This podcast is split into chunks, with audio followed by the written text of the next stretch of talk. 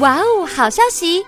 暑假强档好戏来袭，特别推荐二零二三台北儿艺节焦点节目《青鸟》，寻找真实的幸福。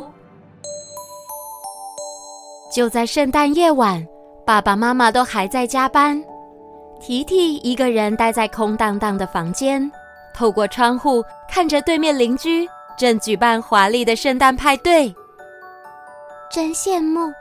他们有漂亮的衣服，好多好多的玩具，可是我什么都没有。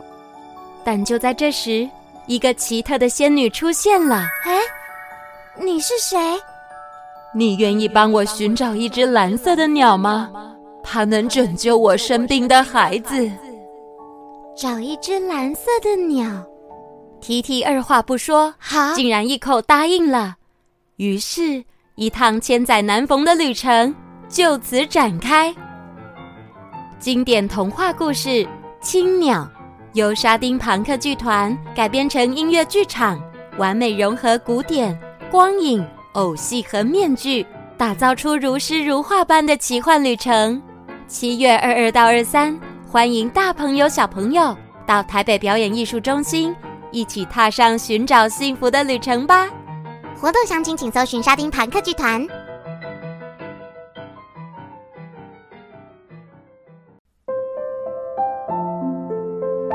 Hello，亲爱的孩子们，我是叮当妈咪。哦，对了，你们有听说了吗？听说什么？听说有故事。没错，没错，又到了听说有故事的时间喽。那么现在要听什么故事呢？森林保姆瑞博二七第五集动物会议。那你准备好了吗？我们马上开始喽。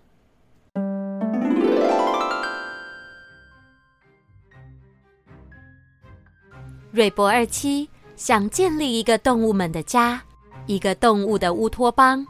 他请鸟族长老。帮忙召集肉食与草食动物的代表，准备要来进行一场动物会议。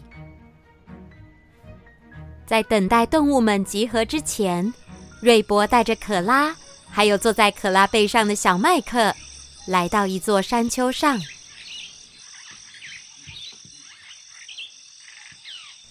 到了，应该就是这里，这个位置。妈妈，我们要来爬山了吗？爬山，你行吗？从上山前就一直在我背上了。呵呵，因为这样很舒服嘛。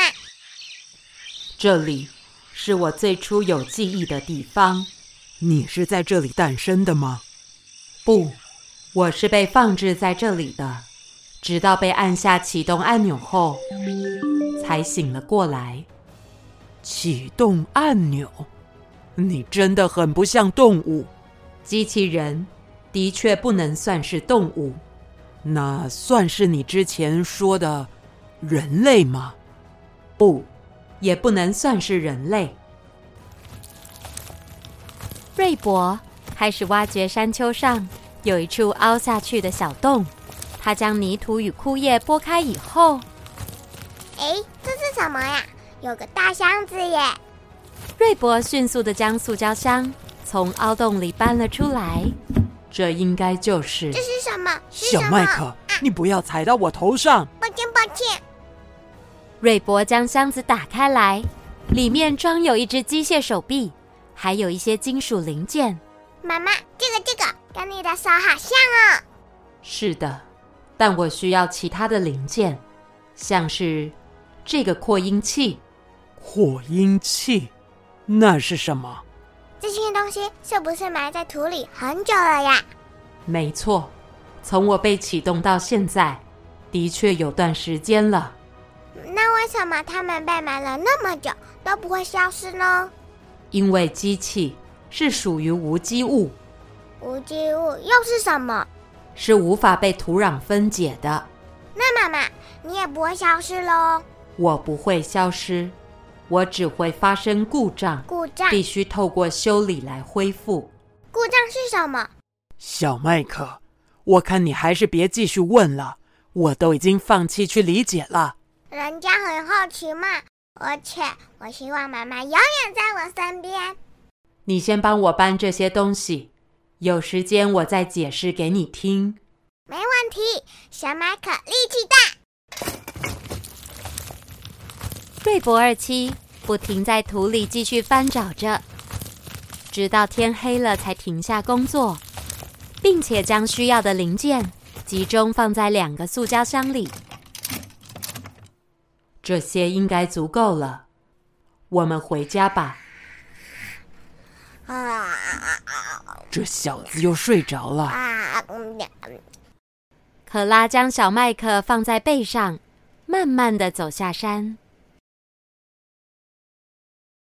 啊总算回来了，今天费了我好大力气。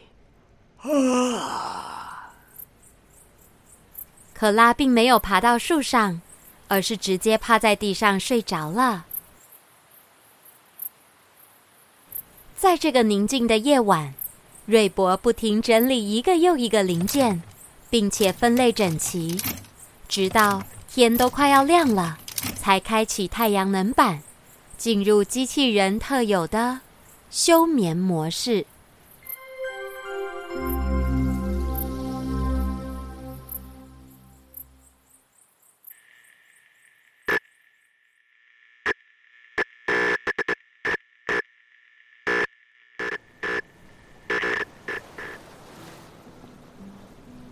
哎，本来我们应该在这一区度假的，都怪你们坚持要带什么机器人出门。哎，我觉得 T 区的海边也很棒啊，风景美，食物又很好吃。哎呦，孩子的妈，你今天心情很不错哦。那当然啦，老师刚才传来讯息，彦博彦博的跳级检定考通过了，下学期就能转去念 T 大高中部。哇，我们家伯伯真是厉害啊！妈，你上次不是说考考看而已吗？怎么变成要转学？而且 T 大不是离家很远吗？哎呀，伯伯，爸跟你说，住校呢超好玩的哦。我不要，我才不要转学，也不要住校，我要原本的学校。傻孩子，跳级才有可能直升 T 大，好吗？未来啊，才有机会找到好工作。但我只想要念原本的学校，跟我现在的朋友在一起。哎呀，彦博现在年纪还小，呃，不然我们等国中毕业再考一次看看。都国中了还小，要跳级才能超越其他人呢，啊。T 大又没有这么容易考进去，既然通过了，就给我去念。T 大，T 大，T 大那么好，爸你怎么不自己去念呢，啊？你这是什么态度啊？我要你去念，都是为了你好哎。为我好？你又知道我真正想要的是什么吗？你哪会知道自己要什么？听爸爸的，你以后啊会感谢我哦。我不要，我不要，我什么都不要。喂，我都还没有说完，你是要给我跑去哪里？彦博，你给我回来！彦博生气的推开餐厅大门，冲了出去。果博，你要去哪里？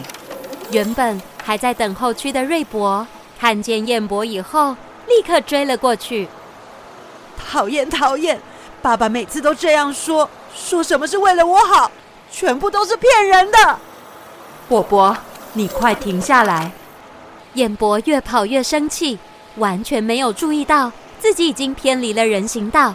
而就在这时，有一架速度相当快的飞行船迎面冲了过来。伯伯，小心！彦博被喇叭声吓得停在原地，但来不及刹车的飞行船就这样朝着彦博飞了过来。糟了！啊，那里出事了！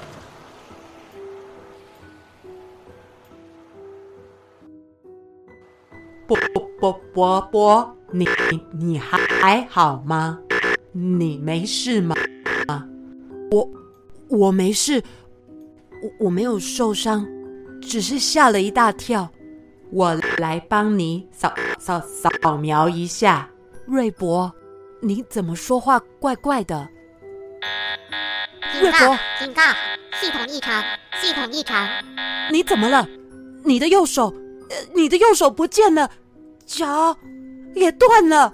伯伯，很抱歉，我的扫描诊断系统出出现故故故障，无无法无法启动扫描。瑞博，瑞博，呃，对不起，都是我害的，瑞博。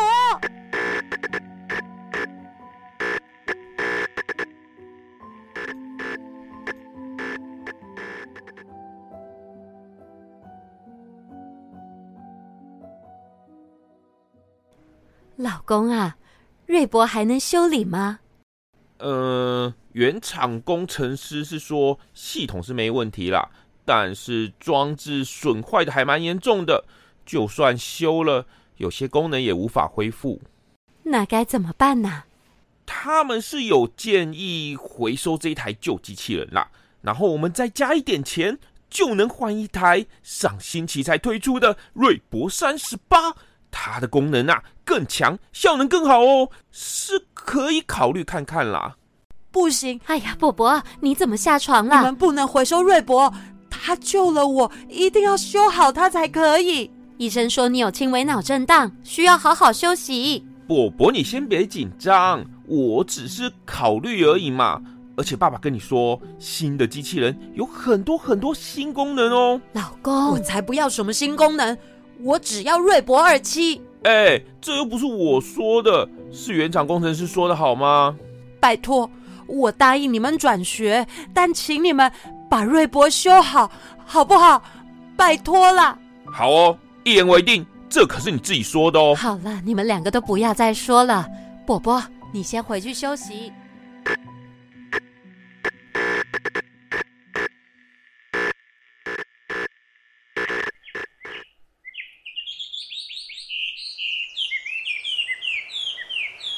在鸟族长老一番努力之下，已经收到了各方动物代表的回应。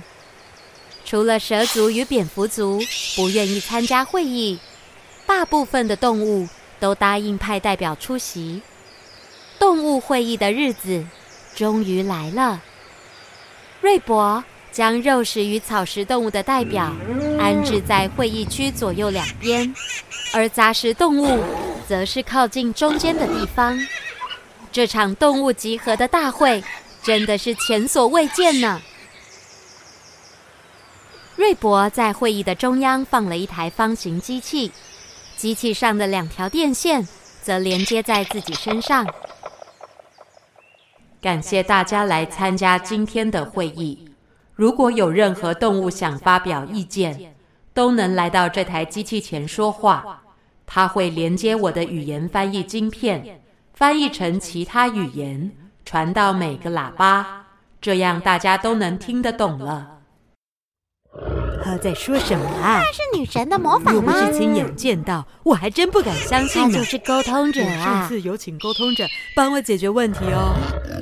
动物们议论纷纷，直到瑞博再次说话。今天邀请大家前来，其实是想成立一个动物安全区。在安全区里，禁止攻击与猎食，不分草食或肉食动物都能在安全区里和平相处。如果大家有什么建议，都能提出来。不能猎食，那就代表我不用怕被肉食动物吃掉了。好棒哦，这样就不用过着提心吊胆的生活了。吃饱睡，睡饱吃，我要，我要。草食动物们。听到不会被猎捕，都欢呼着表示赞同，但另一边的肉食动物也纷纷抗议了起来，因为若有了安全区，就代表缩小了能猎食的范围了。我们才不需要和平，我们要填饱肚子。要我跟食物当朋友，这也太好笑了吧！而且他们草食动物实在太会繁殖了，植物一下子就被他们吃光了，这样不行。我反对，我反对，我反对，我也反对。你们这些肉食动物不能只想到自己呀！你们也该考虑我们的感受。哼，我才不想听你说废话！吃了它们，现在就吃掉它们！赞成，赞成，赞成，赞成，吃了它们。肉食动物的抗议声压过了草食动物的欢呼，而其中有一头恼羞成怒的野猪从杂食区冲了出来，并且大喊着：“所有的果实都被你们这些草食动物给吃光了，叫我们杂食动物吃什么？不可以，不可以！”失控的野猪笔直的冲向瑞博二七。企图想要破坏这次的会议。喂，小麦克，伤害我的妈妈！你别过来！二七，小心啊！小麦克迅速跳到瑞博的面前，想要保护妈妈。瑞博立刻扯掉胸口的连接线，抱住小麦克。但这时，野猪猛烈的攻击将瑞博尔奇与小麦克一同撞飞了。什么事？瑞博在地上滚了好几圈，最后才停了下来。在场的动物代表见状。也开始吼叫了起来，没有了沟通者的翻译，现场只剩下动物们的吼叫声，就连可拉也无法阻止。眼看动物们的冲突即将要爆发了，